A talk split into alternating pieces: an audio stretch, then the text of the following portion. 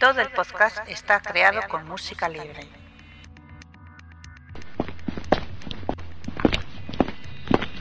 Está usted entrando en una zona restringida. Por favor, identifíquese. Identificación confirmada. Ya puede acceder a toda la información sobre el mejor agente secreto. Feliz año a todos, este es el primer podcast de Archivo 007 de 2013, es el número 055 y esperamos que sea un año tan bondiano como el anterior. Mi nombre es Alberto, pero el nick por el que me conoceréis es Clark. Este mes me acompaña Javier, alias Jau Javi, en la que va a ser su quinta participación en el programa. Hola de nuevo, Javier. Hola Alberto y todos los fans de Bond, es un placer volver a estar aquí y sobre todo quiero agradecer a Archivo 007 porque estoy aquí al lado de mi Aston Martin DB5 que me tocó en uno de los concursos tan maravillosos que, que organiza Archivo 007 y es un muy buen regalo de Navidad. Pues sí, la verdad es que estuvo, estuvo fantástico y además con esa, esa ruleta que se me ocurrió filmar, estuvo, estuvo muy bien. Bueno, vamos con las opiniones de los oyentes. Opiniones de los oyentes. Los foreros que han comentado el podcast anterior han sido los siguientes: 58 15 89 24, Electra, El Santo, Clark, GGL 007 y Pablo Arrieta. Lo que más han destacado ha sido la participación de 008 y El Santo, el tema de videojuegos, el debate de Skyfall, la noticia del mes con Eustaquio, la promo, la biografía de Dele y la frase del Santo. A Craig no se le perdonan cosas que a otros sí. Y como puntos negativos indicaron nuestra pronunciación del inglés y que hay demasiadas fechas en la, en la biografía. Tomamos nota. El espontáneo. El elegido de este mes ha sido Eduardo Fernández, de Facebook. Este ha sido su comentario en referencia al concurso de uñas pintadas de la marca OPI. Los esmaltes son eternos, solo para tus uñas, con licencia para pintar. Gracias Eduardo por pasarte por nuestro Facebook y esperamos que sigas haciéndolo. Os recordamos a todos que eh, tenemos tres páginas web eh, dentro de las redes sociales que son la de Twitter, la de Facebook y la de Google Plus. Ahí te colgamos todo tipo de noticias y novedades. Y luego, por supuesto, tenemos nuestra web que es www.archivo007.com y también disponemos de un foro que se llama Foros 007 y que se encuentra en www.archivo007.com barra foros. Seguimos con el programa. Has seleccionado las noticias del mes.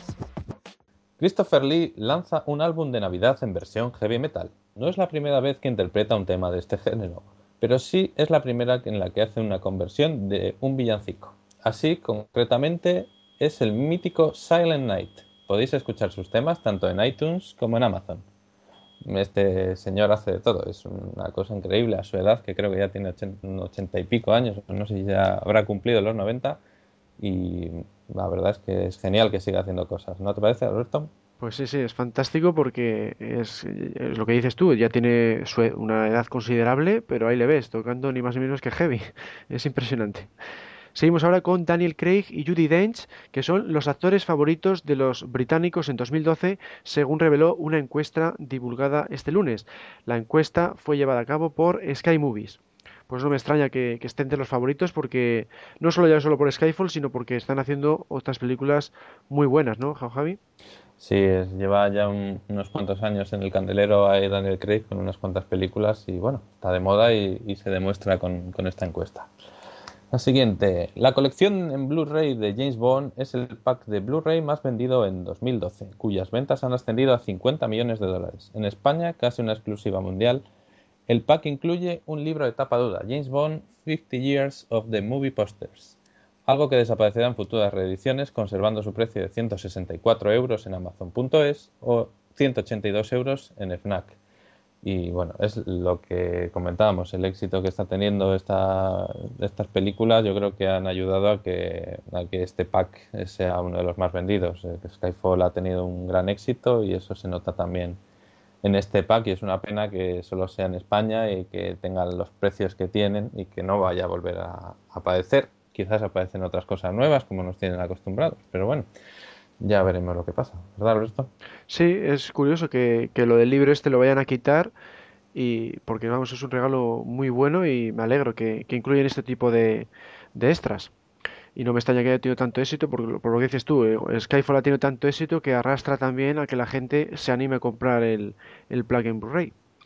Bueno, y ya tenemos los primeros detalles del DVD y Blu-ray de Skyfall. Estarán a la venta a partir del 18 de febrero de 2013, aunque en España deberemos esperar hasta el 27 de febrero. Contendrá una hora de contenidos extras. Una duda que aún sobrevuela los despachos de la Fox es la posibilidad de relanzar el pack 50 aniversario, esta vez incluyendo el disco de Skyfall, en el hueco donde ahora solo hay un cartoncito para reservar el espacio. Pues sí, no me extrañaría nada que sacaran otra vez el pack, pero claro, al meter Skyfall, pues tendrán que quitar el libro pues para que el precio sea equivalente. Igual puede estar ahí la jugada y, bueno, lo que me extraña es que, metan tan pocos extras, ¿no? Es una cosa que me sigue sorprendiendo que con, lo, con la cantidad de espacio que cabe en un Blu-ray tengan menos extras que cuando hacían antes ediciones de dos DVDs. Es lo que, lo que me extraña. No tiene sentido, no tiene sentido que se pongan ahora con, con reducir los extras, porque es, cuando lo he leído digo, una hora solo, o sea, tienen ahora cada vez se graban más cosas fuera de la película y cada vez se ponen menos. Antes no se pensaba en estos extras, cuando ah, en el 62 no se ponían a hacer extras, pero ahora, tendrían que poder tener una, una información en condiciones. Skyfall ha ganado en la categoría de mejor fotografía de los premios LA Film Critics gracias a Roger Dickens, cuyo impresionante trabajo ha sido el primero en realizarse digitalmente dentro de la serie Bond. Bueno, es, lo que se suele decir que es la temporada de premios, que se empiezan ahí a, salir y dentro de poco pues seguirán otros hasta los Oscars. O sea, de aquí a los Oscars empezarán a dar premios las diferentes gremios de Hollywood y yo creo que la fotografía sí que tiene su sentido que le den muchos, muchos éxitos a, la película porque está muy bien hecha. No sé qué te parece, Alberto. Sí, sí, la fotografía es lo que más ha valorado la gente. Hombre, a mí me ha parecido un pelín oscura. En la película de Skyfall me ha parecido un pelín oscura en comparación con otras, pero sí es verdad que, tiene mucho juego eso de, escenarios, de luces, está bastante logrado y, tiene ese tono realista que tiene la película, ¿no? es una, es una iluminación que encaja con lo que estás viendo. Y bueno, pues a ver, a ver si llegan los Oscar o no. Y bueno, seguimos ahora con videojuegos. Se ha cancelado el videojuego conocido como Agent, que iba a haber sido un, juego de rol de espionaje en el que se mezclaba a Bourne con 007. La culpa ha sido de la crisis. Pues sí, es una lástima porque un juego de rol con temática de agentes secretos pues podría ser muy original, porque siempre suele ser en la Edad Media o en mundos fantásticos, pero con temática de espionaje la verdad es que ha habido muy poquitos y, podría haber tenido su, su éxito, ¿no, Javi? Pues sí, pero no sé qué pasa con los videojuegos de Bond, que últimamente parece que están un poquito agafados, ya que hemos visto también con el 007 Legends y, y sobre todo con la, con la siguiente noticia, que es que Eurocom cierra sus puertas tras 25 años de historia, intentando salvar la empresa, como habíamos hablado en el otro podcast de despidiendo a 150 personas y dedicándose a los videojuegos para móviles con las 50 restantes, pero no ha habido forma. Eurocom fue fundada en el Reino Unido en 1988 y ha desarrollado varios juegos de 007 como James Bond Jr., The World Is Not Enough, Nightfire, Quantum of Solace, GoldenEye 007, GoldenEye 007 Reloaded y 007 Legends pues como decíamos en el otro podcast, en el otro podcast decíamos que habían despedido a las personas. Al pobre Eustaquio lo habían dejado ya ahí pendiente de un hilo y eso ya ha sido el remate. El pobre Eustaquio ya no puede, no tiene futuro en la empresa. ¿Qué vamos a hacer? No, Alberto. Pues sí, sí, es que ha sido bastante, eh, ha sido un fracaso bastante notable el de 037 Intelligence y entre eso y que estamos en crisis, pues ha debido influir en que definitivamente haya tenido que cerrar las, las puertas. Es una lástima porque de estos juegos que hemos mencionado había algunos bastante buenos. A mí Quantum of Solas me gustó, Nightfire también me gustó. O han hecho algunos juegos bastante decentes, pero por desgracia este último pues es verdad que tiene una calidad bastante pobre. Bueno, vamos a pasar ahora a las noticias relacionadas con Bomb 24. Spoiler, spoiler, spoiler, alerta spoiler. Danny Boyle no quiere dirigir una película Bond. El director de Slumdog Millionaire y responsable de la ceremonia de apertura de los Juegos Olímpicos de Londres ha comentado para un programa de radio de la BBC que no encajaría para dirigir una película de James Bond. Pues ahora a ver eh, quién, quién va a dirigir Bond 24, porque también había rumores por ahí que podría ser Sam Mendes de nuevo, porque tenido mucho éxito con Skyfall. Entonces, pues a ver, a ver en qué queda la cosa, ¿no? Ya. Es, es la- es lo que decía también, esta es la temporada de rumores de yo no voy a ser el director, el actor, el Eso fotógrafo, el mayordomo, de no, yo no voy a ser. Entonces al final alguno será, pero bueno, es lo que nos toca aguantar siempre. Y ahora turno para la noticia del mes. La noticia del mes. Esta vez, en lugar de una noticia, vamos a hacer una broma telefónica. Voy a marcar un número al azar y a reírnos un rato.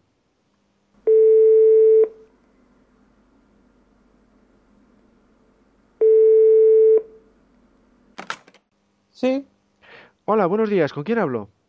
con Luisinho Veiga de Mazaricos. Llamo de archivo 007 para comunicarle que le ha tocado un Aston Martin. ¿Un qué? Un pedazo de Aston Martin. Un Aston Martin. Ah, usted querrá decir un Aston Martin, una obra del famoso escultor, escultor galego. Eh, no, no, no, me refiero al coche de James Bond. Carayo, entonces no lo quiero. Yo no quiero un coche de segunda mano. A mí, o me dan un coche nuevo, o me quedo con el que tengo. Pero vamos a ver, ¿me está usted diciendo que no ha visto nunca las películas de James Bond? Eh, pues no, la verdad es que no. Es que aquí en el pueblo somos más de la radio, ¿sabe usted?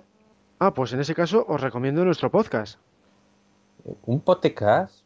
¿Pero eso qué es? ¿Una mezcla de vino con refresco? ¿Un nuevo cortacésped? ¿O qué es lo que es?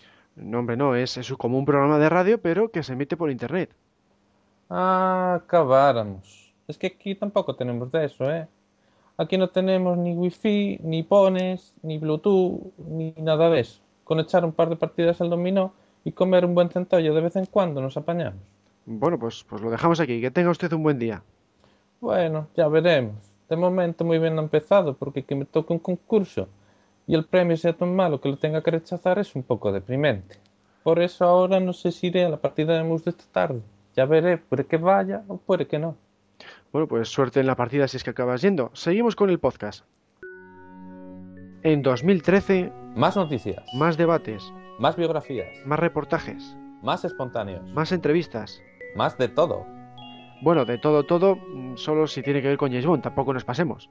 No lo olvides. Entra en www.archivo007.com, la mejor web del mejor agente secreto.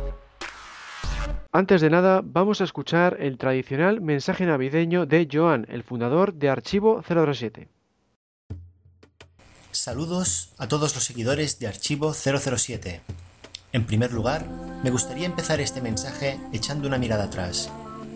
Pese a la difícil situación económica que durante este año ha vivido gran parte del mundo, los fans de 007 nos podemos considerar privilegiados. Yo me lo considero.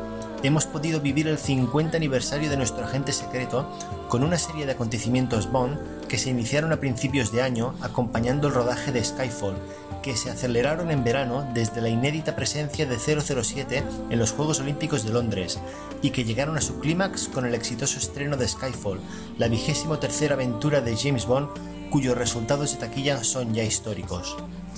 Skyfall. Skyfall ha barrido la taquilla durante dos meses. Obra maestra para algunos, desastre de intenciones para otros, la película ha conseguido lo que muchas otras ya quisieran, no dejar indiferente a nadie.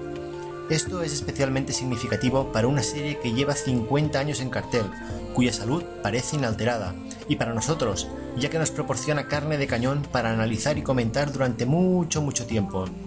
¿Y qué nos depara el 2013? Aparte de poder disfrutar en casa de Skyfall desde febrero, en Archivo 007 os seguiremos ofreciendo los mejores contenidos sobre Bond, las mejores novedades sobre la preproducción de Bond 24, los mejores análisis, los mejores podcasts, las mejores imágenes, los mejores concursos. Y serán los mejores porque lo hacemos con todo el cariño y la ilusión que nos provocáis vosotros. Desde el friki disfrazado de varón Samedí, que está en todas nuestras redes sociales, entrando compulsivamente en la web, respondiendo todos los hilos del foro y que literalmente nos inunda emails, hasta el anónimo lector que una vez al año nos visita casi sin querer para buscar ese dato que ya no recuerda. De parte de Eduardo Jiménez, de Alberto Casado, de Alberto López y de un servidor, muchas gracias por hacernos sentir que nuestro trabajo os gusta. 10 años de web no son suficientes. ¿Nos acompañáis 10 años más? Feliz 2013.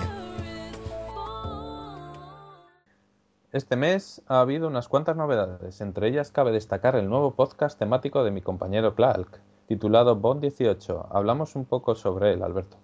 Bueno, pues trata de cómo iba a haber sido la película El Mañana Nunca Muere. Es un poco como hice ya en otro podcast que hablamos de la hipotética tercera película de Dalton, pues ahora hago un poco lo mismo, ¿no? El ver cómo eran los primeros borradores, las primeras ideas de esta segunda película de Brosnan y así vemos pues escenas eliminadas, como por ejemplo en el teaser iba a, iba a empezar escalando una cascada helada, eso no, yo no lo sabía hasta que he leído este artículo y le, le pasa a formato podcast. Y luego también estaba, por ejemplo, el personaje de Valentín Sukoski, se tenía idea de incluirle en, en alguna de las escenas. Entonces es un podcast bastante llamativo porque te da un, una idea de, cómo iba a haber sido esta, esta película. Pues hablamos de cuando se empezó a escribir el guion, el 95-96. Seguro que va a ser tan interesante como el, el otro que, comentaste de Dalton, porque son cosas que nunca, no son de las típicas que se saben y a través de estos podcasts eh, se puede descubrir un montón de cosas. Eso es, es que no, no, se suele hablar de esto ni siquiera en los extras de los DVDs o en los extras de los Blu-ray, no, no se suele hablar de estos temas, pero si buscas por internet, en, claro, en inglés casi todo, pues yo aquí lo que hago es traducirlo, lo paso a formato podcast temático y así pues todos nos enteramos de, de vamos, de información bastante interesante.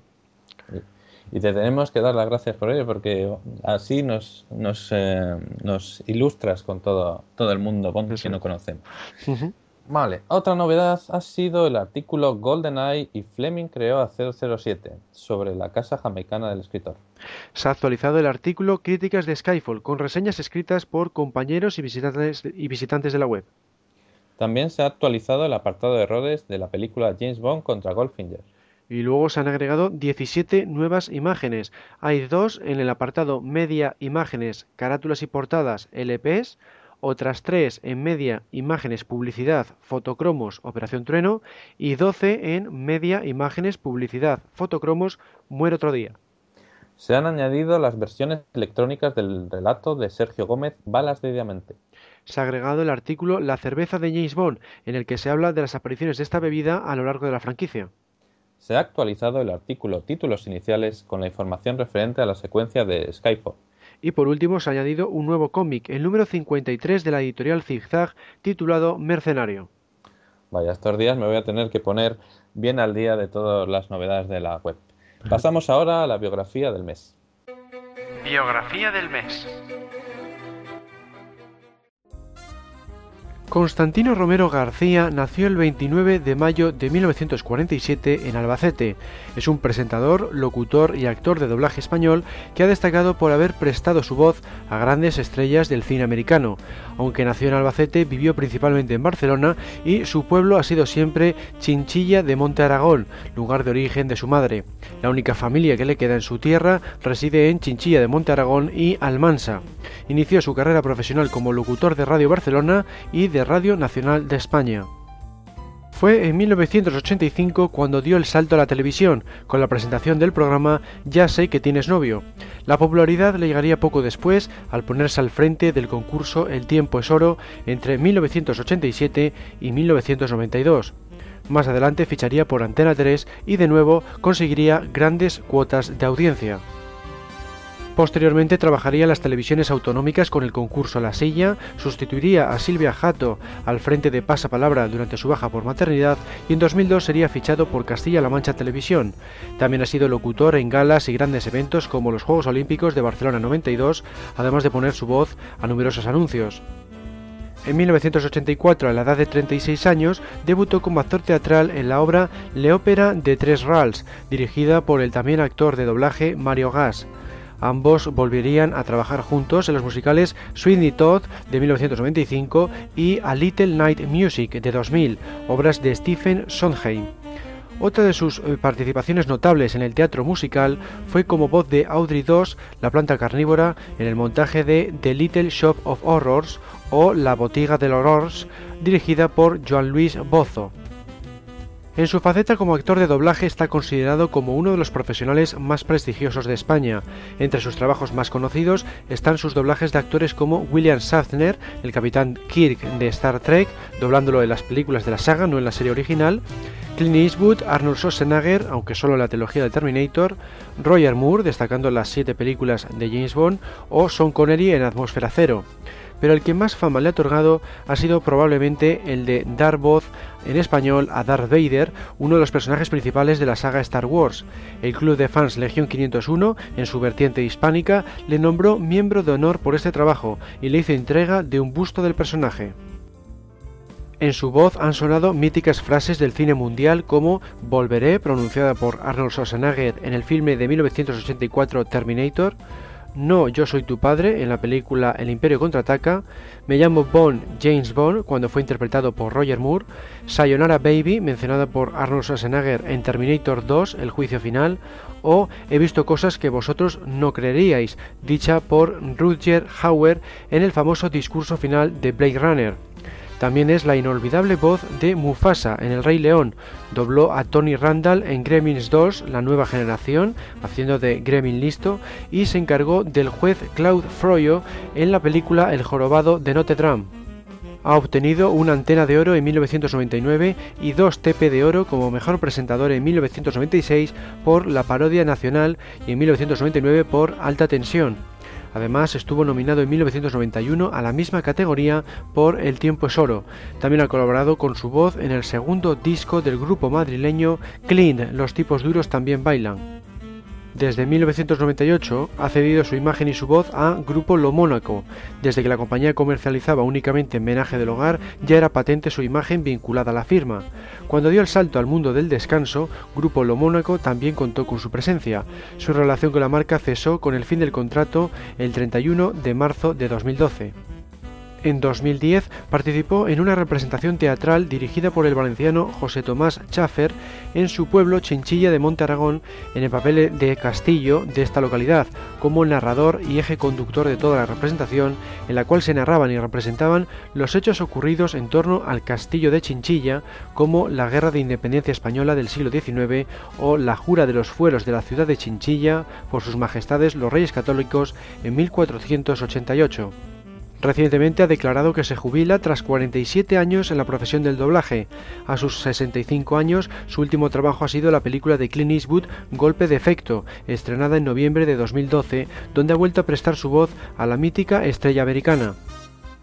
Desde Archivo 007 queremos dedicar este podcast de enero de 2013 a Constantino Romero por haber doblado a Roger Moore en sus siete películas de James Bond, desde Vive y deja morir de 1973 hasta Panorama para matar de 1985.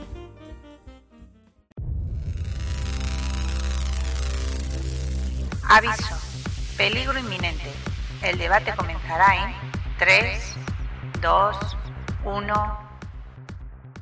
Como bien sabéis, este mes también nos vamos a dedicar a opinar sobre Skyfall. Para ello contamos con un debutante, Javier Vicente, al que conoceréis en foros 007 como 58158924 y que aquí le llamaremos 58 para no confundirle con el otro Javier. Bienvenido al podcast. Hola, ¿qué tal? Oye, un placer estar con vosotros y a ver si hacemos un debate divertido. Bueno, pues antes de empezar voy a responder a las preguntas que me puso Alberto en el programa anterior, que eran qué es lo que más me ha convencido de la película y qué me parecía respecto a las dos anteriores. Las dejo ahí pendientes para que yo las respondiera en esta ocasión. A mí lo que más me ha convencido ha sido sobre todo la canción de Adele y la interpretación de Bardem, me quedo con esas dos cosas. ¿Y qué me parecía respecto a las dos anteriores? Pues para mí me ha gustado un poco más que Casino Royale, que para mí pues la verdad es que no, no me hizo mucha gracia, y un poco inferior a Quantum of Solas, porque en of Solas por lo menos tenía una acción más, más trepidante o más como yo la, como yo la busco, ¿no? En, en esta saga. Bueno, ahora sí, vamos a empezar con la primera cuestión. Eh, ¿qué os ha parecido el teaser? Eh, 58. Pues mira, a mí el teaser me ha parecido espectacular. O sea, del principio de lo que es antiguamente los teasers de James Bond, creo que han vuelto un poco al principio. Hay persecuciones de coches, sobre todo la persecución de motos me parece muy bien hecha. Y lo de. Y lo después lo de el tren, el salto al tren con lo de la grúa, también me parece muy espectacular. O sea, tiene ritmo. A lo mejor sí me parece que puede ser un poquito larga. A lo mejor tenía que haber sido un pelín más corta, pero eso es lo, lo que pienso. O sea, es un teaser bastante bien para lo que teníamos de antes. ¿Y qué te parece a ti, Jao Javi? Eh, pues yo opino un poco parecido. La verdad es que tiene la acción trepidante que tiene que tener los teasers para mi gusto. Le falta quizás empezar con el Gun Barrel, que es una cosa que suele, suele comentarse, pero bueno, quitando eso, eh, es un poco todo. Como me recuerda a la, persecución que hay en, Casino Royale, la que hace al principio de la película después de, de los créditos. Y también quizás sin la única pega es lo mismo que he comentado 58, lo de que es un poco larga, pero por lo demás tiene acción, es, mm, ¿cómo se llama? Las, las localizaciones también que aparecen como normalmente siempre en todos los teasers está en una parte del mundo, después sigue en otra. Pues desde aquí lo mismo. O sea que Mm. a mí, a mí me gusta. A mí sí, echa en falta lo que dices tú del el Gun Barrel al principio, que ya pensábamos todos que en esta tercera le iban a, colocar en, en el sitio habitual, pero bueno, lo han vuelto a dejar para el final, igual para, para distinguir más la etapa de Craig, no lo sé.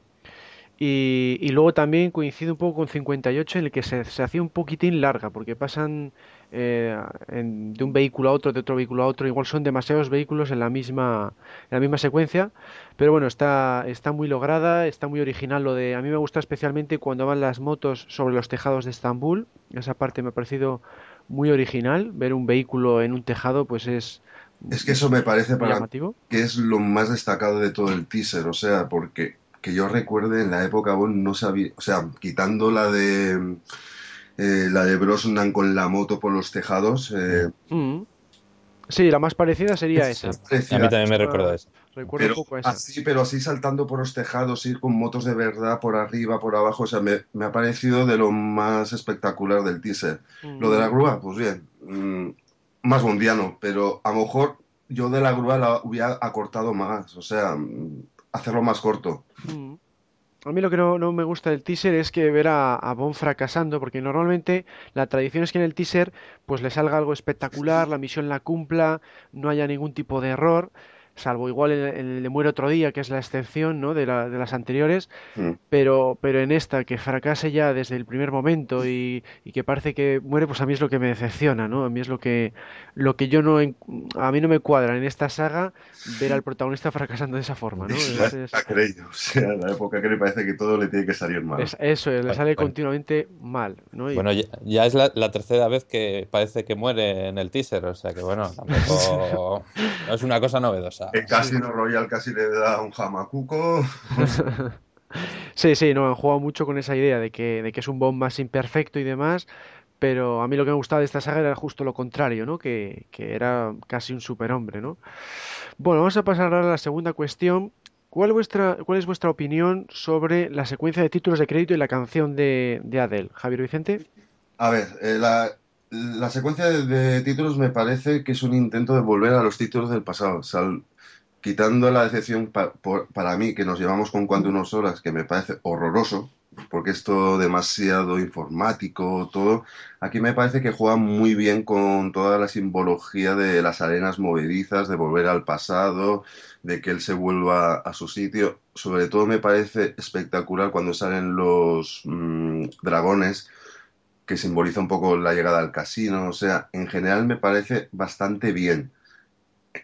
Lo, lo que faltaría sería algo más de chicas, que estamos acostumbrados a ver más en la secuencia de créditos. Y por y con lo de la canción de Adele me parece que es una de las mejores. O sea, catalogarla a la altura de Siri Base me parece una osadía, pero podría estar muy cerca de ella, porque es de las clásicas. Sería más o menos eso. ¿Y a ti qué te parece, Jau Javi? A mí, a mí me parece también muy buena. Hombre, lo que pasa es que de los créditos de Maurice Binder me, me choca. O sea, quiero decir, no me parece tan clásica como las de lo que decía Javier de las chicas y todo lo típico que ha sido siempre.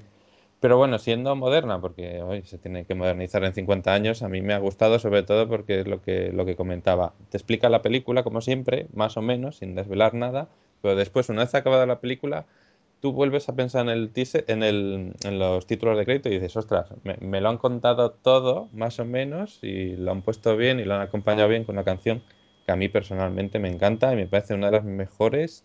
Como dicen, no sé si a la altura de las de Silly Bassi, es otro, no sé si otro nivel, pero es como modernizar a Silly Salvando las distancias y la época es un estilo muy parecido a los tiempos actuales en ese sentido. Mm, sí, sí, es de una, una poderosa voz y un ritmo así, pues muy tirando a sesentero, ¿no? Exacto. Sí, sí, sí, a mí me gusta mucho, sí, la, la canción, la verdad es que, que está muy bien y de la presentación me encanta el efecto de la arena en el fondo del mar, eso me parece súper original. Sí. Es un poco como decir que se revuelve en su pasado o se introduce otra vez en su pasado. Es un poco la percepción que tengo yo de entrar otra vez en, los sentimientos de Craig que está en las tres películas y venga los sentimientos y la retrospección por dentro de Craig. Es un poquito en ese estilo. Sí, eso es, sí. Bueno, representa sobre todo la idea de la muerte, ¿no? Como que ha fallecido en el teaser eh, y que, y bueno, tiene ese aspecto eh, tétrico, ¿no? Porque es una película que luego va a ser eh, bastante más triste que de costumbre. Mm. Igual yo veo eso, que la, secuencia de, créditos representa eso, eh, porque esos tonos rojizos que hay a veces, o esos cementerios, esas lápidas, pues representa un poco lo que vas a ver después. Y lo único que he hecho en falta es, lo que decías tú, eh, lo de que no hay tantas siluetas femeninas como de costumbre, ¿no? Es lo que sí, se echa en falta. Y además, si os dais cuenta, en la época Craig, casi todas las siluetas son él. Mientras en las otras épocas no eran las eran más de chicas mezclado, pero en esta es casi todo él. O sea, en Casino Royale era él, en cuanto uno solo las, siluetas son él, en esta también es él. Parece un poquito raro. Es que es normal, porque si no aparece casi las chicas durante toda la película, pues ya me dirás tú que vas a poner de silueta de chica. o sea que, claro, eso lo hablaremos después si caso. es un tema aparte, pero es eso, pero que es raro porque por ejemplo, en Casino Royale, que Vesper tiene un papel muy importante, no aparece ninguna silueta de ninguna chica que yo recuerde. No sé si. Aparece la foto de la cara de ella nada más, sí. Sí, pero. Nada más. Yo creo que tenga que haber puesto, por ejemplo, algo más de la silueta de Vesper o algo más de, sentido del Vesper, no pone una simple foto, pero bueno, eso es mm. opinión personal. Y me gusta la época de Cray, o sea, pero cuento. Hay cosas que no las encuentro todavía en la época de Cray.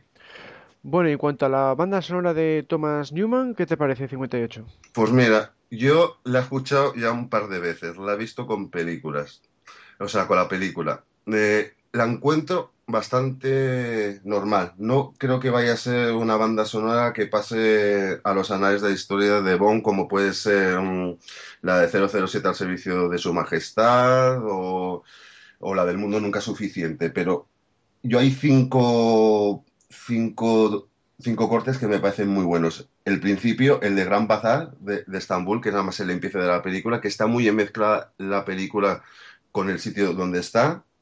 Después la de cuando él llega cuando él llega al nuevo MI6 después de haber explotado, que me parece también. La de Severin me gusta mucho, pero la veo muy corta.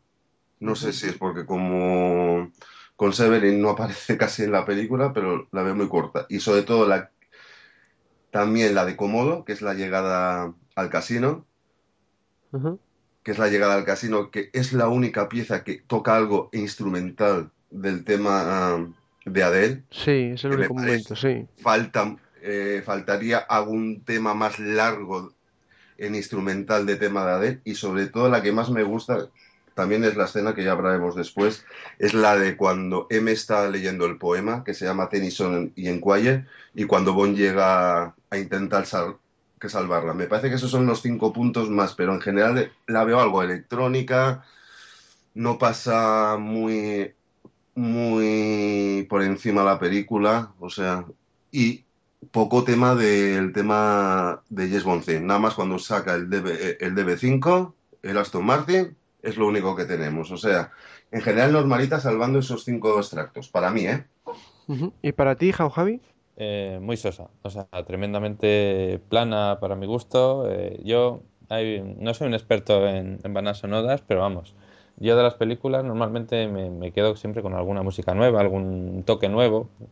Normalmente con las películas no suelo escucharlas después aparte, pero de esta, de lo que me acuerdo es del tema principal, lo que comentaba cuando está entrando en el casino por el agua, que está muy desaprovechado el tema principal. El tema principal se ahí y ya está. Y, es un pedazo de tema y no hace nada con él. Y es una cosa que para mí es incomprensible y no, no, ya con eso ya tiene una cruz. Y por otra parte, es que no, no, no recuerdo ningún, ninguna parte de la película y digas, ostras, esta canción le pega, o sea, este tema le pega perfectamente ahí y lo voy a recordar. Lo que recuerdo es lo de los guiños. Todos los guiños al tema clásico, a las variaciones clásicas de los temas Pero tampoco antiguos. es una cosa que...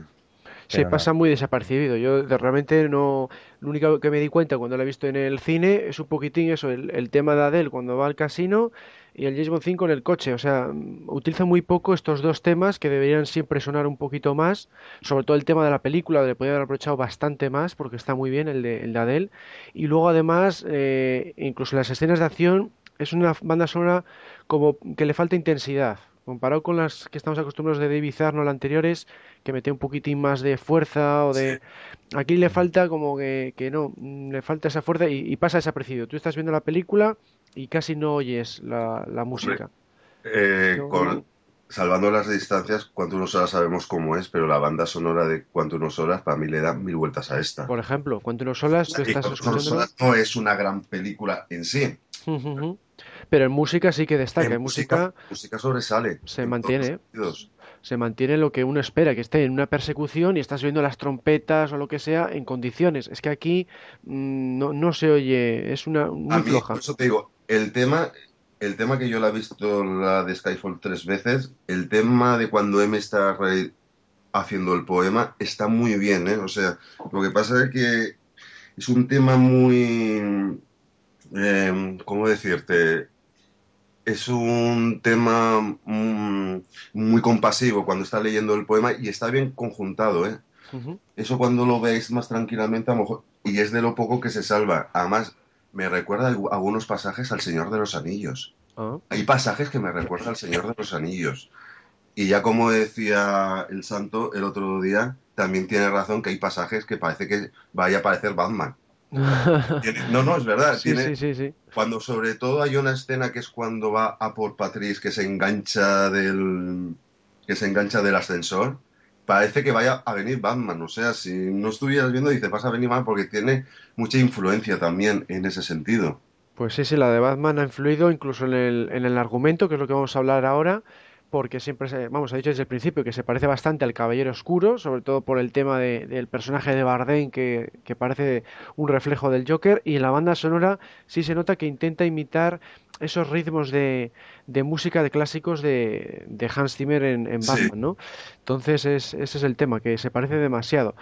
Pero, y bueno, vamos a hablar precisamente de esto, de en cuanto al guion, ¿qué os ha parecido el argumento y los diálogos? Eh, Javier Vicente. A ver, el guion, a ver cómo. El guion tú pareces que vas a ver, eh, o sea, el guion está bien hasta cierta parte de la película, porque a partir de mitad de la película para adelante no sabes por dónde cogerlo. Eh, lo único que sustenta para mí eh, la película son los diálogos. O sea, los diálogos eh, de los personajes secundarios eh, es lo que sustenta la película. Y el argumento para mí es que es totalmente diferente. Y yo es que he sacado una opinión diferente. Para mí, el argumento es como una trilogía de M en las tres películas.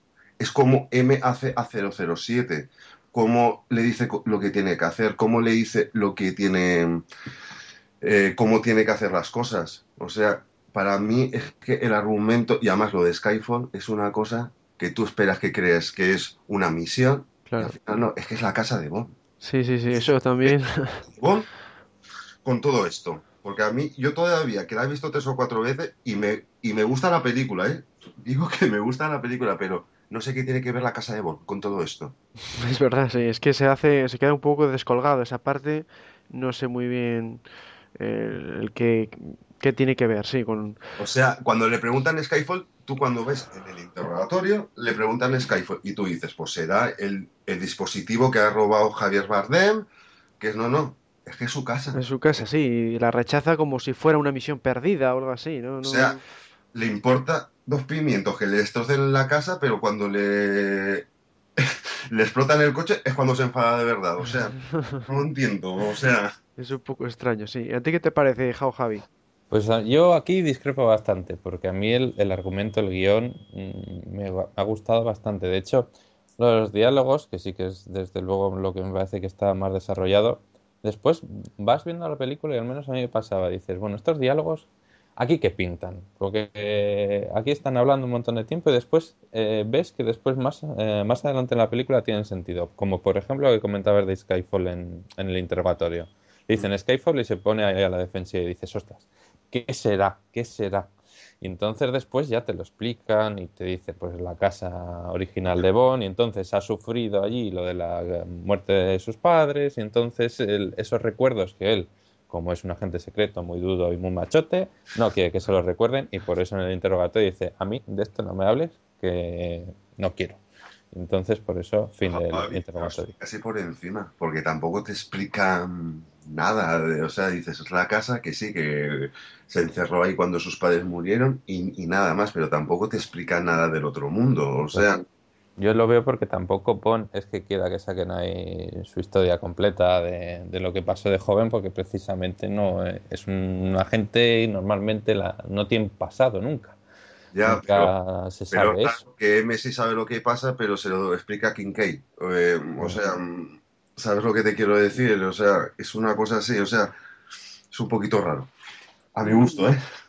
A mí lo que, lo que no me gusta de- del argumento es un poco lo que decía antes, ¿no? El que ver a, a, a Bond continuamente fracasando, eh, le vemos bajo de forma al principio, emborrachándose, eh, luego encima también vemos a M fracasando también porque digamos que ha fracasado con la misión que tuvo el, el personaje de Bardem, Silva, eh, entonces es todo un cúmulo de fracasos continuos y, y por eso no me ha gustado, ¿no? Porque es que es una, una película totalmente contraria a lo que viene a ser la franquicia, que era un agente secreto que lo cumplió toda la perfección. ¿No? Y de ahí viene la frase de Nobody does it better. Pues es que aquí eh, debería ser al, al revés, ¿no? Nadie lo hace peor. Pero yo Porque- creo que la culpa de esto no la tiene Bond, la tiene M. Si nos ponemos a pensar, la culpa de todo esto la tiene M. Sí, sí, no, eh, el, el fallo aquí viene por parte de Eve, pero me refiero que Bond en las diferentes fases de la película también fracasa por su parte. Sí, pero ¿Eh? al principio de la película, eh, o sea, cuando llega Bond a, a la casa de M, dice, tenía que haber confiado en mí. Sí, O sea- también. Es que M eh, desconfía también del propio Bond. un momento que M, no sé si es porque se está haciendo mayor o, lo que sea, empieza a desconfiar de todo el mundo. y Eso tiene pena de culpa, mira lo que he hecho, mira lo que... Digo, es que... Es eso, es un Pues- tono muy, muy, muy triste todo, muy, todo muy imperfecto comparado, ya te digo, con, con las películas anteriores. Y luego encima, para colmo de males, Bond fracasa en la misión de la película que es proteger a M.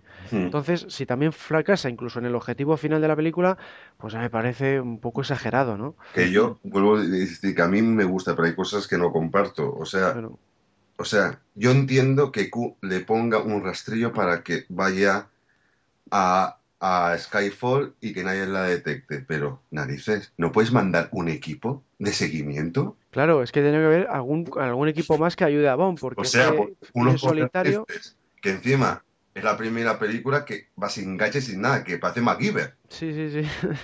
El, coche, porque el coche es un buen gadget, hombre. El coche sí, pero es un poco, es un poco exagerado porque hacer todo él, quiero decir, o sea, la Claro. dinamita, el espejo, el, el- M haciendo las bolsitas de explosión con, con la luz, eh, todo, Sí, sí, o sea, sí. nada más le queda el rifle de su padre, o sea, y, y menos mal que tiene el coche, porque si no tuviera el coche, apaga y vámonos, con las Claro. metralletas. O sea, es un esto- poco, es un poco exagerado, sí, porque sabiendo que va a venir a por ti, pues pones un dispositivo de policías o de otros agentes lo que sea. Lo sabe Mallory, lo sabe Q, lo sabe, o sea, Es si lo sabe Mallory, lo sabe Q, lo sabe todo el MI6. Pon un dispositivo, lo mismo que estás haciendo para que lo siga el em, que Javier Bardem, pon un dispositivo para que al mismo tiempo sigan a Javier Bardem. Claro, Porque un helicóptero aparece por, de la nada ahí. Pero Javier. Bardem está, está vigilando todos los movimientos, como se ha metido en el MI6, no se va a meter en las comunicaciones del todo el MI6, por eso necesitan estar ellos solos, porque si no, no iría, porque ya sabría lo que está Al pasando. mismo tiempo, al mismo tiempo que hace una amiguita para que el rastro de una mano siga el MI6, no se puede avisar a un equipo de destacamento con un, con un grupo especial para que los vayan siguiendo. Pregunto, sin comunicaciones, por teléfono, vía satélite, lo que sea. Claro. Todo, lo, todo lo que tenga que ver con la tecnología lo tenía dominado, entonces, desde ese punto de vista, al menos claro, puede ser yo eso, así, sí, mira, no me había dado cuenta de eso. También, también, mira, ahí también. puede ser por ahí. Ahí te doy la razón. Mm. Vale. en cuanto, en cuanto a que fracasa, hombre, yo quizás lo veo de otra forma, porque dices, para mí siempre las películas de Bond han sido Bond y el malo. Y si mata al malo, pues oye, ya, ya ha ganado. Vale, matan a M, bien. Bueno, hace unas películas le mataron a la novia, a la mujer, perdón. Y, y a Felix Leiter le come una pierna. Entonces, quiero decir, hay ciertas cosas a lo largo de la época que dices, bueno, vale, es muy gordo, vale, matan a M, pero oye, que se mata al malo. Sí, sí, sí, claro, que eso sí, pero no sé, en este caso como no había más misión, porque no la misión era impedir que el malo conquistara el mundo como en otras ocasiones, aquí la misión era proteger a M sin más, ¿no? Entonces, Hay un mm, momento que se la protege cuando está en el comisionado. Es el único momento que, que no la Sí. mata de verdad. O Sí, sea, sí, a lo largo de la película, hombre, algún acierto hay, no digo que no, hace algún acierto, pero vamos, de, de 10 cosas, 9 mal, porque pero yo parece pienso, muy exagerado. pero, pero es lo que pienso. Yo creo que no es culpa de Bond, sino, no, es más culpa de M. Por eso veo que más toda la época, Craig, estas tres primeras, es como es M, todo. Es el que lo hace, es el que le dice cómo tiene que hacer las cosas, es por dónde tiene que ir, es todo. O sea, él sigue los pasos de M. Eh, Tiene bastante, bastante más protagonismo, más protagonismo que otras veces, sí. Si no sé, Eh. también a lo mejor es porque es la última de M, porque sabía que no iba a hacer más, por sus problemas de vista, que ya dijo ya en una entrevista que ya no estaba para hacer estas cosas. O sea, no sé si también es por eso. Yo, yo opino ser. que sí, que es una película homenaje a, Homenaje, a sí. Judi Dench por tantas películas. Bueno, y pasando al, al ámbito de la acción, ¿cuál es la secuencia que más os ha gustado? ¿58? A mí, yo tengo tres, o sea, pero creo que son las, las, eh, las tres. Es la escena del teaser que ya hemos comentado antes, la escena de Shanghai en la lucha de, Pat- de Patrice y Cray, que me parece esas sombras está muy bien hecho, porque hay un momento que no sabes quién está ganando, si es Patrice o si es Cray, y para mí sobre todo, que es la que más me gusta y es la que sigue gustándome, la secuencia del comisionado de Cray corriendo por las calles y, y llegando a, a la comisión, donde vemos que todos los que estaban un pelín en contra de M salen a su defensa, Mallory, Ed, todos. O sea, esa me parece que es la escena mejor para mí de la película, porque la escena de la casa, pues bueno, es una escena más, para mí. ¿Y para ti, Jao Javi? Pues un poco parecido, pero un poco con detalles. La primera, la del teaser, me parece muy buena en, en cuestión de acción conjunta, de persecución. Digamos que para mí una típica secuencia de persecución en, en vehículos que está muy bien hecha y, y todo. La de la pelea que dicen entre las sombras, a mí eso me encanta que hayan dejado de la cámara que se está temblando la mano porque han cogido a un cámara que tiene Parkinson o algo y por fin tienen una escena donde, aunque haya sombras, se ve mucho mejor la pelea que en cualquiera de estas escenas de, de Quantum que, vamos, no se sabía a quién le daba la- el puñetazo o no. Entonces es recuperar el, el estilo clásico de pelea cuerpo a cuerpo, me gustó. Y por último, a mí la de la del coche. Es que el coche del DB5 a mí es un- una debilidad. Y entonces verlo otra vez en acción, ya simplemente con eso yo estaba feliz. O vamos, encantado. A mí la, la que más me ha impactado, bueno, como dije antes, lo de las motos por los tejados es lo que más me ha sorprendido de esta película. Pero vamos, el resto veo que le, primero le falta más cantidad de acción y luego a la acción le falta más espectacularidad respecto a lo que ya digo, lo que yo busco en esta saga, que es eso, la- las exageraciones, ¿no? Aquí todos son escenas de acción, pues bueno, más comedidas, más, más normalitas, ¿no? No vemos a, eh, como ocurría con, con Brosnan o con Roger Moore, ese tipo de, de secuencias, ¿no? Aquí es todo pues bastante más comedido, igual donde supera un poco la media, pues es eso, en, en la escena del, del teaser, porque el resto, pues bueno, son tiroteos, mucho tiroteo en general, tiroteos sencillos, y no, a mí no me llama mucho la atención, vamos, me Pero si lo parece... pensáis bien, son cuatro escenas de acción. Claro, así gra- grandes son las cuatro que hemos dicho. O sea, la de la del teaser, mm, un poco la pelea con Patrice, otra pelea pequeña en el casino, la del metro y la de la casa de- del final de Skyfall. Porque la escena de Bardem es una escena larga, o sea, cuando se escapa, pero tampoco hay tiros, hay, hay una persecución corriendo, pero no hay No tiros. hay, no hay gran cosa ahí, no, no, es una...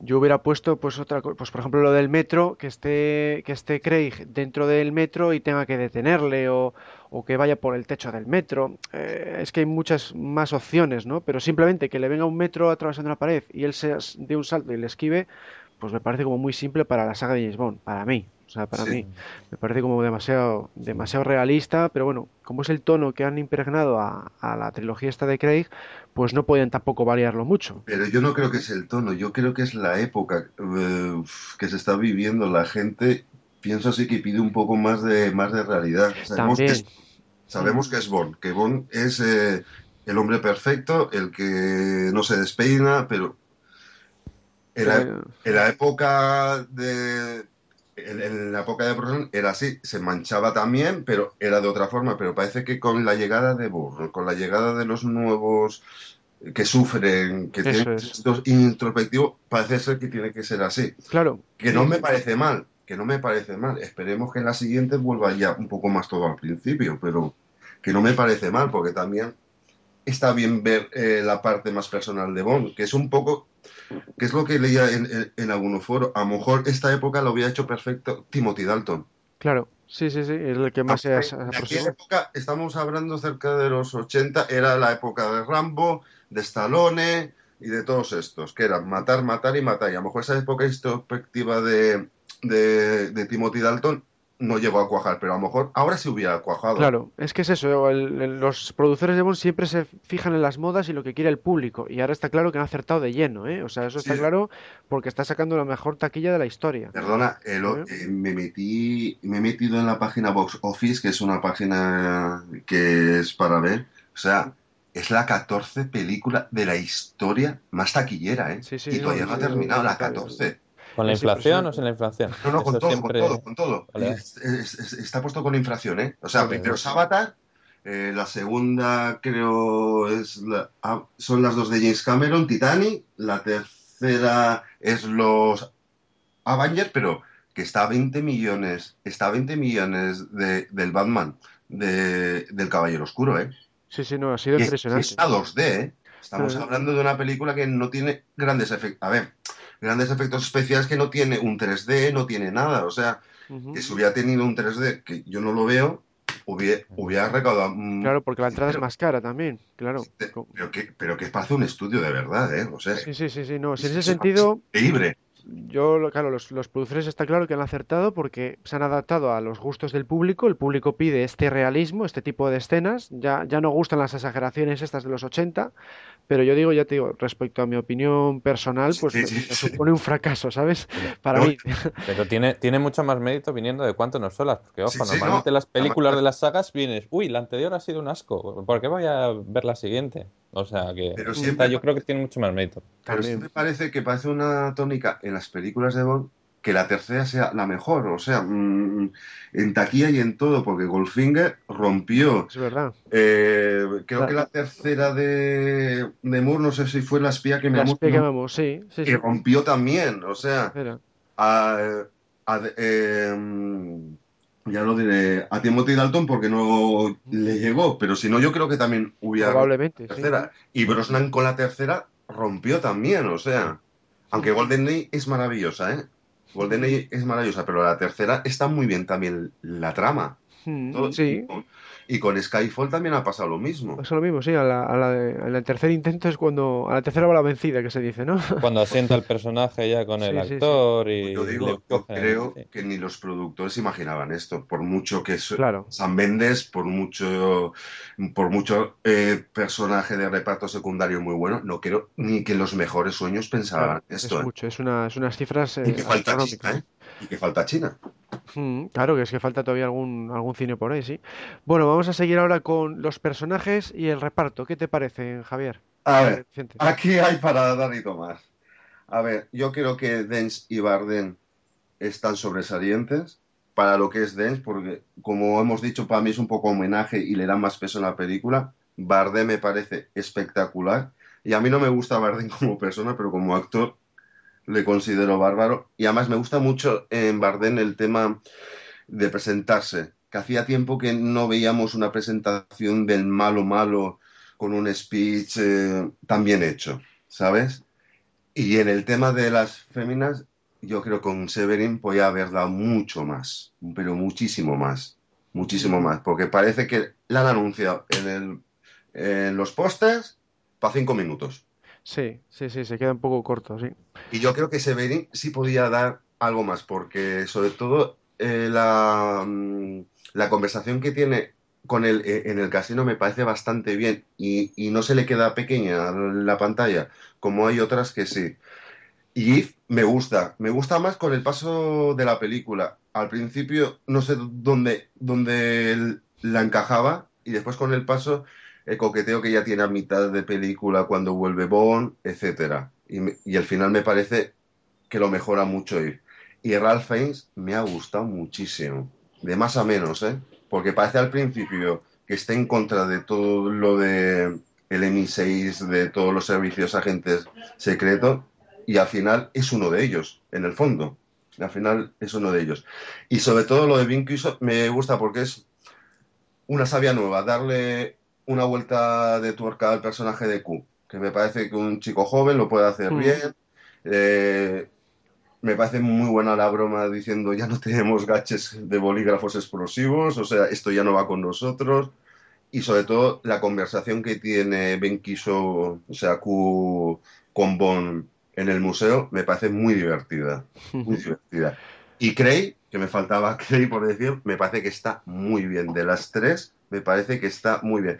Es también, yo creo que la más personal de Cray en ese sentido, es, es la más personal. Y me gusta mucho, salvando las distancias, porque empieza a coger ya un humor muy cínico. Eso me gusta bastante. Tiene bastante, yo que la he visto un par de veces, tiene bastante su toques de humor muy cínico. Llevándolo un poquito y salvando las distancias, y a lo mejor me pegará todo el mundo a Sin Connery, en ese humor muy cínico que tiene. Mm, Sí, sí. ¿sabes? En ese sentido. Por eso te digo, en general, los personajes secundarios, que es lo que digo, que sustenta la película, está bastante bien. Está bastante bien porque creo que es lo que lleva de sí la película. Y en el tema de chicas es un, es un expediente X, para mí. Eh, Lo de Severin, para mí, es un expediente. Sí. Bueno, ¿y qué te parece a ti, Jao Javi? Bueno, a ver, vamos a ver si no me olvido de nadie. Eh, Daniel Craig también me parece la mejor de las tres. Está, ya no está tan bruto como al principio, eso lo agradezco un montón ahí con el traje, con el smoking. Las sonrisas británicas que llamo yo ahí, de la sonrisa socarrona cuando hace las bromas y todo eso, a mí me parece que está mucho mejor. Y a mí es la que más me ha gustado de las tres. Todavía a mí tampoco me cuadra del todo como James Bond. Sigo teniendo ahí a Sean Connery en, en el altar, pero bueno, va mejor. Yo espero que la siguiente ya sea, sea mucho mejor todavía. Ese para mí Eh, parece que es el reto que tiene Craig. Sí. Es el reto que tiene. Mm. Eh, después, Yuri Dench, pues a la pobre señora ya le, le veo mayor, la verdad, y había ciertas escenas de acción que le veía un poquillo justa, pero normal, vamos, ya tiene sus añitos, pero está muy bien como despedida, porque tiene un montón de, de escenas, de diálogos, entonces a mí también me parece que es la mejor película de Yuri Dench como M. Eh, después, ¿qué más? Ah, la chica Bond que existía, vale, eh, bueno, vale, eh, Severin, bien, ya está. Pues tiene escena de, sexo con él, pues oye, pues ya está, una cuenta como una más, pero ya está, no, no, no creo que la recuerde a nadie. ¿Quién más? Ah, sí, Bardem. Es que a mí Bardem, aparte de caerme mal, no le acabo yo de ver tampoco. Tiene ese aspecto de malo. A mí, de- no cayéndome bien y no gustándome excesivamente, me parece uno de los mejores malos desde hace, pues ya no me acuerdo. A mí el, el que más me ha gustado en las últimas partes ha sido el de GoldenEye, a, a, que, que me ha gustado bastante, pero es que Bardem le, le veo un poquito forzado, no, sí, es, ya sé que es el personaje y es, eh, es así, es excesivo, está trastornado y todo eso, pero mm, yo cre- creía que iba a verle más como Max Thorin, más ese estilo y no, no, no me acaba de, de cuadrar tanto, pero desde luego me parece que lo hace bien. ¿Quién más queda por ahí? Ah, los Q, Q me gusta mucho también. No podía ser eternamente un señor mayor. Es que no, no, yo creo que no le pegaba ya. No le pegaba. Por la, y no- la informática que se lleva, que son gente joven, etcétera, y todo eso, tenía que ser algo más joven. Y es ya inigualable. Y no- ya no me gusta nada cuando lo cambiaron a Desmond Llewellyn por el, por el de los Monty Python, que ya me acuerdo. Pero no, no me gustó eso de seguir imitando. Entonces, si no puedes hacer un personaje, pues lo mejor es cambiarle, darle otro toque. A mí me parece que está bien. Que si no ponen tantos gadgets, pues hombre, alguno más sí que podían haber puesto. Pero bueno, para la siguiente también ya veremos. Alguno que sea más informático, lo que sea. o- Pero bueno, yo creo que está bien también para ver el, el recorrido que tiene el futuro. Y ya ahí los, los que me gustan más le dejo ahí a, a Nuevo M y a, y Monipenny. Eso es que me encantan. A Monipenny eh, la tenía fichada de principio, cuando veía la película. Digo, esta es Monipenny. Porque nunca llegaba ahí a darse besos de verdad. Ahí tenían unos diálogos ya al principio. Que me, y, ya cuando acaba al final de- demostrándose que es ella, digo, ostras, esta puede ser una buena Monipenny. En cuanto a- al nuevo M, la verdad es que yo creía que era el malo al principio, ojo. Es que tiene toda la pinta al principio, tiene toda la pinta, parece que está en contra de todo del Que va a servicio. quitarle el puesto a M y todo. Ahí va, va a hacer la cuchillada por la espalda y, y ya ves, al final va a ser M. Y ya al final en el despacho dice, ostras. Yo eso, eso sí bueno". me lo olí a mitad de película, como lo de If no me lo olí hasta final de la película, lo de M por los derroteros que iba tomando la película, sí me lo olí, que iba a Bueno. ser, o sea, eso fue lo único que acerté de toda la película. Pues mira, lo de If, una vez que la afeita, digo, este, si, esta si no se ha acostado con el otro o no se ha acostado explícitamente, es que tiene que ser Monipenio, si no ya hay Sí, algo aquí que no le funciona a la chica. No, no puede ser. Y ya está, hombre, eh, el- lo que comentaba también, el secundario, ¿cómo se llama? Tanner, Tarea. sigue estando ahí, o sea, es una cosa como dices, mira, es una película de no sé cuántos personajes, todos tienen diálogos y ahí sigue estando en, en su puesto y... Y lo poquito que hace lo hace bien, o sea, Sí, sí, sí, está ahí. Entonces, Está- lo de los personajes yo creo que está muy bien. hasta el final de la película sale otra vez y todo, o sea, cuando le dice, te está esperando, Bon, Al final sale ahí todo. Pues sí, yo nada, yo en cuanto a personajes, bueno, para abreviar diré solo los que me han gustado, porque la lista de que no me han gustado es muy larga. Entonces, los dos únicos que salvo de la quema, pues eso, el Q me ha gustado mucho porque eh, encaja muy bien con la época en la que estamos. Ahora nadie creería un inventor mayor como era habitual. Ahora lo que, lo que cuadra con la tecnología informática es un Q joven. Y me parece que hace un papelón impresionante, muy divertido, lo he visto muy bien.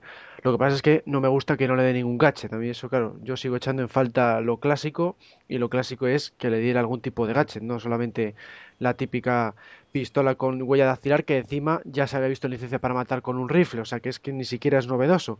O sea, me parece muy, muy mal por esa parte. Lo que dice, y una radio. O Y luego, y lo de la radio, sí, me parece un poquitín ridículo con toda la tecnología que hay. Pero bueno, quieren jugar con eso, con romper con la fórmula y, y pues en este aspecto también lo hacen. Luego lo de Bardem me gusta mucho, hace una interpretación soberbia. La única pega que le veo a este villano es que no tiene eh, escenas de acción propias. O sea, yo esperaba un combate cuerpo a cuerpo contra Yo también. Yo también estoy de Claro. contigo. Yo esperaba, o sea, lo del cuchillo me parece muy bien, pero Se queda como corto, se queda como que es y muy que Bond tenga que matarlo por la espalda como un... Claro, Eso es una cosa que me... yo esperaba una lucha de cuerpo a cuerpo. eso es. de Claro, cuerpo a cuerpo. Aunque sea normal y brutal, con puñetazos, no sé qué. eso es, sí. Pero tiene su escena de duelo que yo también lo echaba de menos. Esta cuando disparan a, a Severin. A mí esa escena de duelo previo que están ahí los dos. Pero no es Sí, una pero, escena- pero, es pero eso es diálogos, no es acción. Sí, pero ahí está en la tensión, no sé, ahí eso Eso lo falta desde hace un montón de Yo, tiempo. para mí, si hay una escena de confrontación, es la escena cuando él se presenta y están hablando. Es para ver quién es más chulo de los dos. O sea, eh, eh, M te miente, no, no te miente. O sea, para mí, si hay una confrontación, es en ese momento, de verdad, cuando se conocen. Y, y no, y no es pelea, pero es más verbal que otra cosa. Claro, yo es que esperaba un poquitín como, como sí que hicieron muy bien con GoldenEye, que vemos a Sean Bain, que es un antiguo agente secreto, y luego lo demuestra en el campo de batalla, no Exacto. solamente en el dialecto. Entonces, Javier Bardem es otro agente secreto renegado, igual que Sean Bain, pues podía haber tenido su combate cuerpo a cuerpo y demostrar sus habilidades, ¿no? En el, en el campo de batalla. Y aquí le vemos que no, que, que vale, que es muy inteligente, tiene muy buena, eh, muy buenos conocimientos informáticos, pero, pero en el plano físico no, no hace, pega un par de tiros nada más. Escena espectacular. Claro. Los dos vienen del mismo sitio, entrenados de la misma forma, por la es. misma persona. O sea, hubiera sido un combate espectacular. Falta eso, sí, ese combate porque que se demuestre que Bardem era un antiguo agente secreto igual que Bond, que se demuestre Desde cuando James Bond manta al malo malo por la espalda y sin que se dé Claro, cuenta. es ¿Desde muy? Muy cutre. El final ese para mí me ha decepcionado bastante. Es que yo no le veo a Bardem haciendo ahí una escena. de No. Yo también- lo siento, no lo veo. no Es lo que le veo. doblen. También debe ser ese el problema, que yo tampoco lo veo haciendo. No, le, le doblan que le ponen la misma peluca esa y ya está. O sea, tampoco era muy difícil de doblar. Bueno, en cuanto a personajes, pues eso, que me ha gustado. El Q, eh, eh, Silva y, y bueno, Moni Penny no está mal, pero tampoco me gusta que le pega un tirabón y, luego se ríen de ello como si nada. O sea, casi le mata y se parten de risa de ello. No lo entiendo. Es un estilo de humor que no, a mí no me cuadra.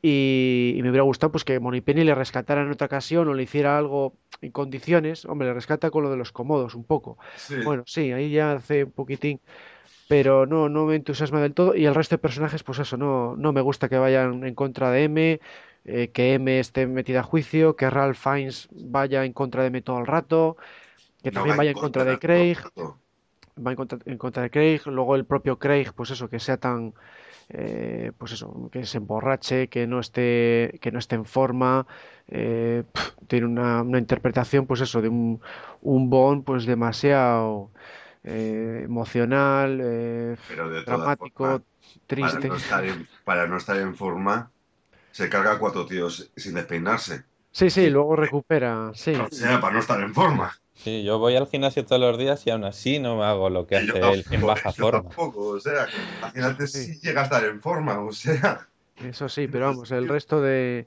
ya digo que el resto de personajes pues se me queda muy cortos. Lo que habéis dicho de Severin es demasiado poco tiempo. Eh, Patrice tampoco me gusta Patrice porque aparece muy poco tiempo y encima le mata entre siluetas, que a mí me parece una, una pelea, vamos, eh, muy floja porque para ver siluetas pues ya está la intro. Entonces no, yo quiero ver los puñetazos dónde se dan, cómo se dan, cómo acaba la pelea y ahí es un batuburrillo de sombras que al final pues sí le tira pero no sabes ni cómo. O sea, a mí ese estilo de filmación pues no me ha gustado.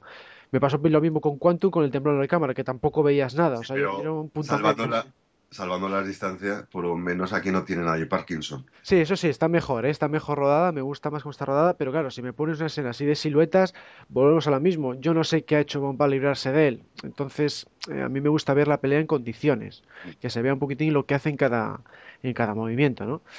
Pero bueno, eso ya te digo que es, como siempre, mi, mi opinión personal. Y bueno, vamos a hacer ya el, el veredicto final. ¿Qué os ha parecido Skyfall y qué oposición ocupa en vuestro ranking personal? Javier Vicente. A ver, yo que con las películas de Bond yo soy eh, con el espacio. A mí me parece que es una película en general. O sea, mm, ahora mismo a lo mejor la pondría entre las entre las siete ocho primeras, pero esto es muy subgéneris. Pero yo creo que la época, que como pasa con todas las épocas, hay que dejar pasar el tiempo para ver dónde se establece de verdad. Porque es lo mismo que le pasó en su tiempo a 007 a servicio de su majestad. A nadie le gustó más o menos en su tiempo y después, con el paso de los años, es una película que ha ido ganando. Y yo creo que con la época de Craig pasará lo mismo. O sea, pienso que ahora estamos en un boom de Craig, que hay gente que le gusta, hay gente que no le gusta, pero a nivel taquilla funciona, pero hay que verlo para mí más con el espacio del tiempo. Pasado unos años, cuando Craig deje de ser James Bond y venga otro actor, veremos en qué posición están las películas de Craig. Es, es que yo tengo esa opinión sobre las películas de Bond, ¿sabéis? En, Bueno. en ese sentido. ¿Y Jau Javi? Bueno, a mí la verdad es que me ha encantado la, la película. Sobre todo, una cosa que no he comentado, los guiños. Es que yo cada vez que hacían un guiño a una de las películas antiguas, era como que se me, me sonaba el theme en, en la cabeza y, y me encantaba. Y como película, como película normal, me gusta. Me parece que alguien que no haya visto nunca Bond, dices, vas y te se entretiene. Y es una historia y tiene muy buenos diálogos y tiene un argumento bueno, que le falta un poco de acción quizás, pero a mí me parece una buena película. Como película de Bond, también me, me gusta. Es verdad que le faltan ciertas características de otros Bond pasados, pero es que es, siempre ha dependido mucho de la época. Y ya no sé si, si, como decía Javier, si en el futuro se ve de otra forma, pero a mí me parece que como película Bond también va, va a ser buena. Y como película de 50 aniversario me parece excelente. Los guiños no son los de Muere otro día. Eso, desde luego. No, o sea, lo de, lo de cuando le enseña lo de solo para sus ojos, tiene un montón, lo de cuando le dice a M que sí, que, que las pulsa, o sea, los guiños están muy bien puestos en cada momento. No, no, muy- no- están metidos con calzador como en Muere otro día, que llegas a la guarida de Q y están todos colgados, por ejemplo, y dices, pues vale, muy bien, lo has metido todo, enhorabuena. Aquí no, aquí van cada uno en una frase, lo de solo para tus ojos, lo que comentaba, ahí el, el Aston Martin, vamos, toda una serie de guiños, lo de la radio, por ejemplo, que la pistola que comentaba Alberto que ya se había usado, yo al menos lo entendía como un guiño. Sí. Eh, son guiños que están un montón, un montón de guiños metidos y que dices, ostras, eh, alguien que no conozca a Bond dice, pues vale, no, no me está, no me está saltando como si fuese una cosa fuera de la película, no me está sacando la película. Y eso a mí es una cosa que como homenaje, como película y como película Bond, me parece una buena película. Mira, mi padre dice que mi padre es el que me introdujo en todo esto y desde el año 62 ha visto todas las películas de Bond en estreno, ¿eh? O sea, se ha ido siempre del año 62. Y nos fuimos los dos el día del estreno. A mi padre le gustó, para ser creído. O sea, mi padre su ídolo es el señor Connery.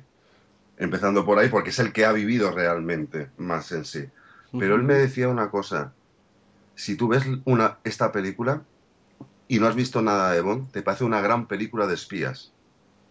De espías, porque es una buena película de espías. Pero siendo para ser Bond, le falta lo que Alberto dice. Algo de más de clasicismo, algo de que nunca él se despeina, etcétera. O sea, a mi padre le gusta, pero diferencia, que es una gran película de espías, pero le falta algo, le falta algo para Bond. Lo, lo que habían comentado, perdona, eh, también en el foro y en el anterior, en el anterior podcast es lo de los libros. Yo he leído mm, todos los libros, creo, recordar y también creo que se parece a, los libros bastante, o sea, bastante más que claro, que tenemos una idea del Bond de- del cine y que efectivamente en esa idea de Bond del cine que no se despeina, pues no, no cumple todos los requisitos. Pues si te lees los libros y dices, joder, se parece bastante más. Y dices, bueno, mm, ¿qué es lo que quiere la gente? ¿Qué es lo que es la saga Bond de películas? Pues Eso hay Pues una- cada uno. se- se- habéis visto el documental que lo puse para que lo bajara y es la gente que no lo pudo ver. En el documental de Everything or Nothing hay una frase que dice Bárbara Broccoli que su padre le decía, cuando estéis perdidos, volver a los libros. Mm, Que ahí sí, está sí. la esencia. Ahí está donde, donde tenéis que buscarlo. O sea, que vuelven a su principio en todo. Ajá. Bueno, entonces, eh, Jau Javi, ¿en qué posición la ponías? Ah, bueno, sí. Es que yo también lo de los rankings soy, soy horrible porque tampoco tengo, Bueno, tengo ahí un ranking, pero sí, por las de, de- por las de arriba, porque yo después de casi tengo un ranking por cada uno y de las de, de las de Daniel Craig, por ejemplo, me parece la mejor, seguida muy de cerca de Casino Royale, que son dos películas totalmente diferentes en cuanto al espíritu. Esta es muy negra, la otra es más Bond, entonces y den, tienen dos- las dos sus cosas. Y dentro de las películas en general, pues de la- entre las 10 primeras, 10, 8, por ahí. Bueno, pues a mí Skyfall, pues eso, ha sido pues tan decepcionante como las otras dos de Craig. Las sitúo, por tanto, en las tres de Craig son para mí las tres últimas de las 23. Entonces, pues eh, yo la he puesto en la, en la número 22, o sea, solo la veo un poquito mejor que Casino Royale, que para mí es la 23. ¿Y por qué? Pues porque no, por lo menos no tiene ni torturas ni suicidios. O sea, en eso ha mejorado un poco. Pero me parece eso, una película demasiado cruda, demasiado realista, le falta acción, eh, Bond no parece Bond, o al menos como yo le tengo, eh, como yo le, le creía en el cine, es un Bond pues más parecido al de las novelas, eh, y en general pues eso, no, no tiene así nada o poca cosa que me, que me agrade, ¿no? Es una película para mí muy decepcionante y, ¿qué se le va a hacer? Es que a mí admito, admito eso, que, que de cara al resto del público les va a encantar porque es una película muy cuidada, se nota que está Sam Mendes, eh, las interpretaciones son muy buenas y demás, pero para la concepción que tengo yo de Bond, el Bond de las exageraciones, vamos a decir, pues se queda muy, muy corto y, y nada, ¿qué se le va a hacer? A ver, a ver, yo estoy esperando a ver si cambian de actor y cambian de estilo, porque me parece que con Craig ya, con Craig ya lo tengo, está claro que van a seguir así y claro, pues para mí pues no las veo, pero sin un interés, sin el mismo interés que tenía con las de Brosnan o con las de Roger Moore.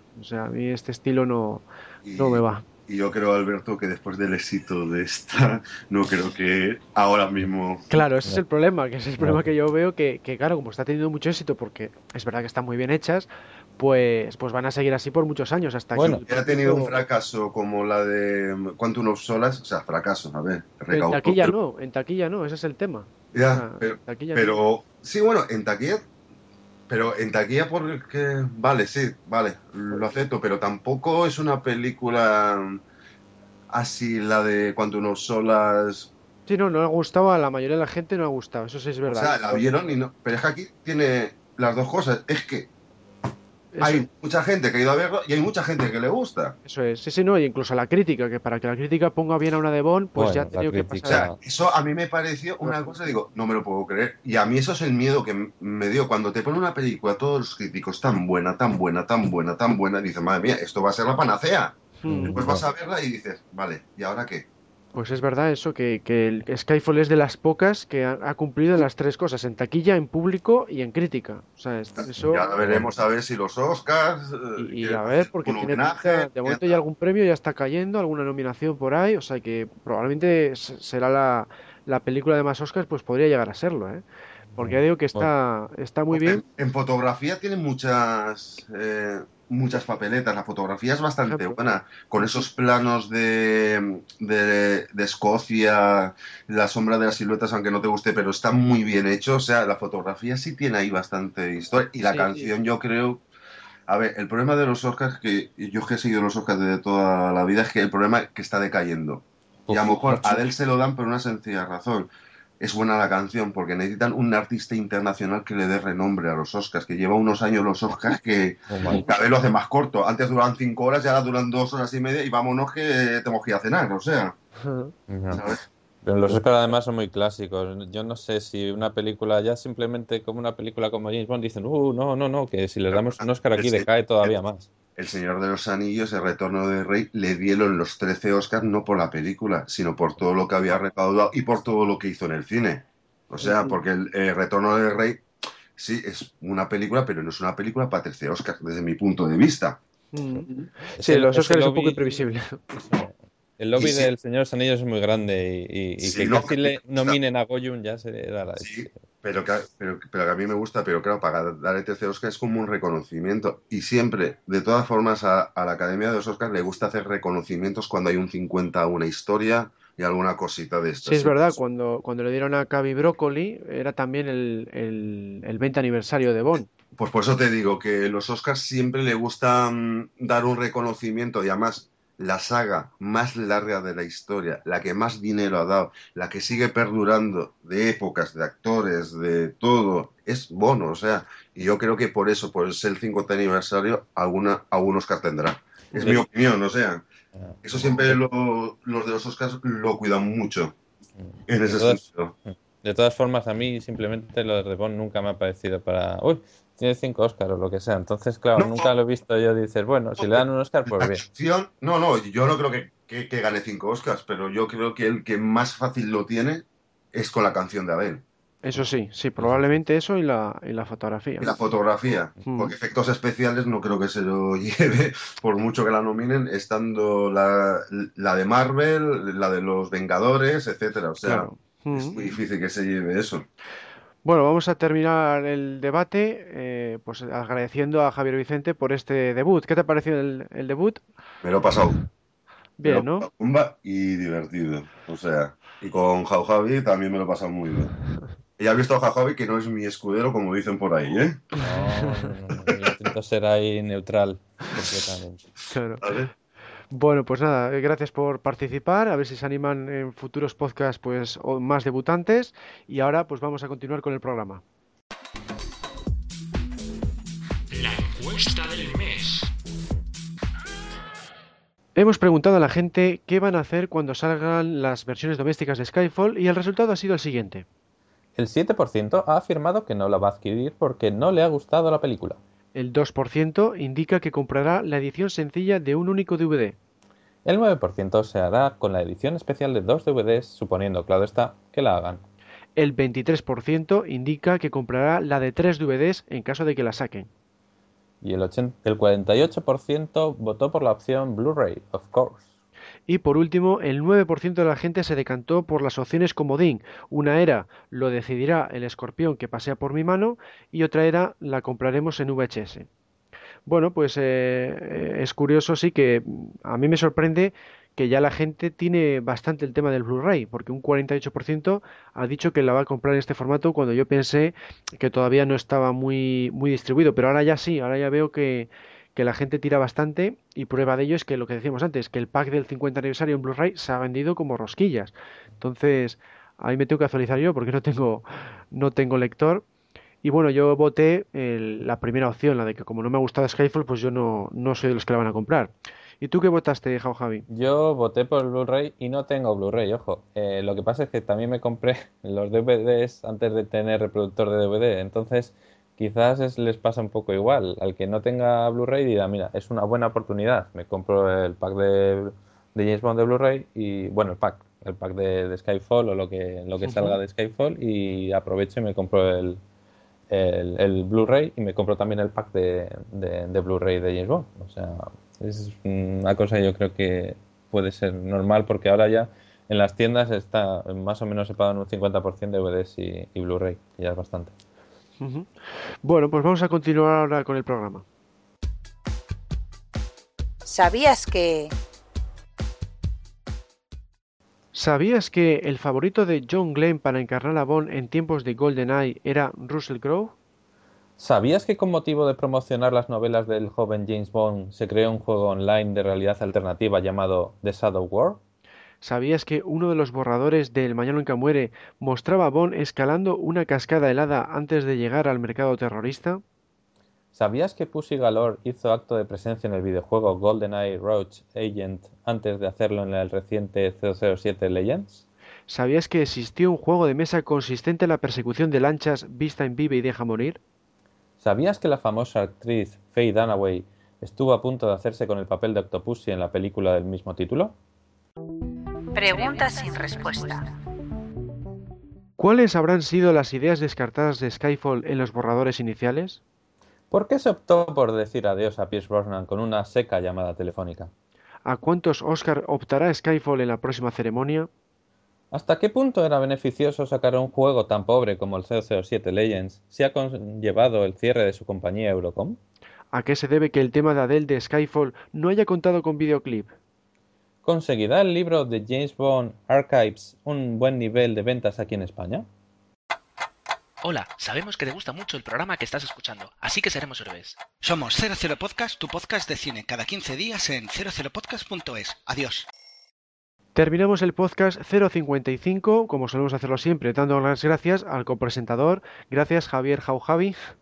De nada, ha sido un placer y como siempre, la verdad es que esto es como una droga, cuando uno ya empieza a participar en los podcasts, quiere volver y volver y volver, ya con el cambio de año, pues lo mismo, esperar un feliz año 2013 con muchas buenas noticias de James Bond y seguir escuchando los podcasts y participar en el foro como buenamente pueda. Pues eso es, sí, es lo que, lo que queremos hacer todos, que seguir participando en, el foro, que os recordamos está en www.archivo007.com barra foros. Tenemos también la propia web, que es archivo007.com. Y luego, como decíamos al principio, tres, eh, estamos en tres redes sociales, que son Facebook, Twitter y Google. Y nada, el mes que viene pues volverá Alberto Bon con el, el programa 056, con todas las novedades del mundo de James Bond. Y nada, esperamos eso, que, os animéis eh, tanto a participar en, estas redes sociales, en el foro, si queréis también aquí en el podcast, no hay ningún problema, solamente os hace falta que os pongáis en contacto con nosotros pues a través del propio foro, de las redes o del email nuestro que es podcast.archivo07.com. Y nada, con esto nos despedimos. Un saludo a todos y hasta la próxima. Cerrando sesión. Sesión cerrada. Que pase un buen día y tenga cuidado con cuánto está en todas partes.